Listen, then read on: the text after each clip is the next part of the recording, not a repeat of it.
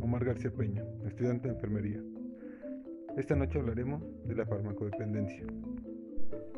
La farmacodependencia o dependencia de drogas, de acuerdo a la OMS, es definida como el estado psíquico y a veces físico causado por la interacción entre el organismo vivo y el fármaco, caracterizado por modificaciones del comportamiento y por otras reacciones que comprenden siempre un impulso incontrolable por tomar un fármaco, en forma continua o periódica, a fin de experimentar sus efectos psíquicos y a su vez para evitar el malestar producido por su presión.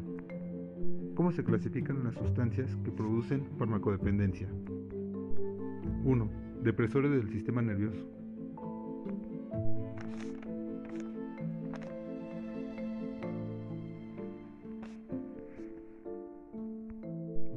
Estimulantes del sistema nervioso central, como las anfetaminas y la cocaína. 3. Drogas psicodélicas,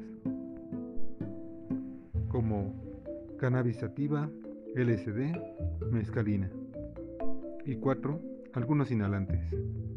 ¿Cuáles pueden ser algunas causas de la farmacodependencia? Puede ser desde la genética, la presión social, el sufrimiento emocional, la ansiedad, la depresión, el estrés ambiental y factores. Estos pueden ser factores desencadenantes. ¿Cuáles pueden ser algunos signos de alarma?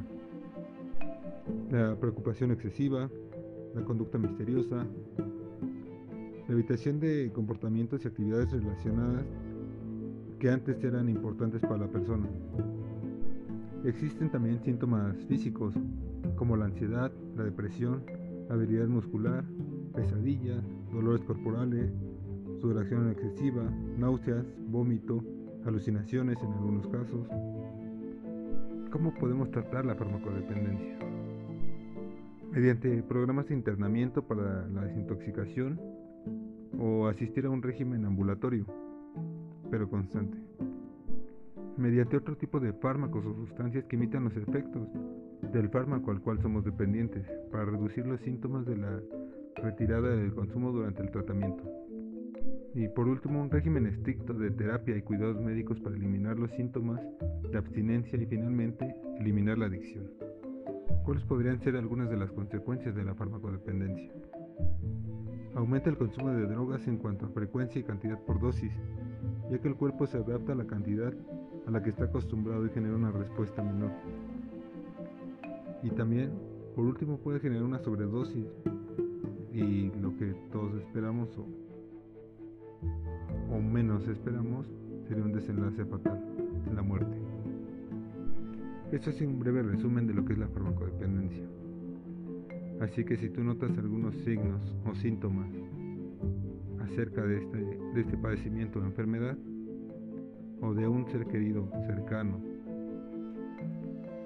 ayúdalo o ayúdate, aún estás a tiempo. Aún queda mucho por vivir. Esto ha sido todo por hoy. Mi nombre es Omar García Peña.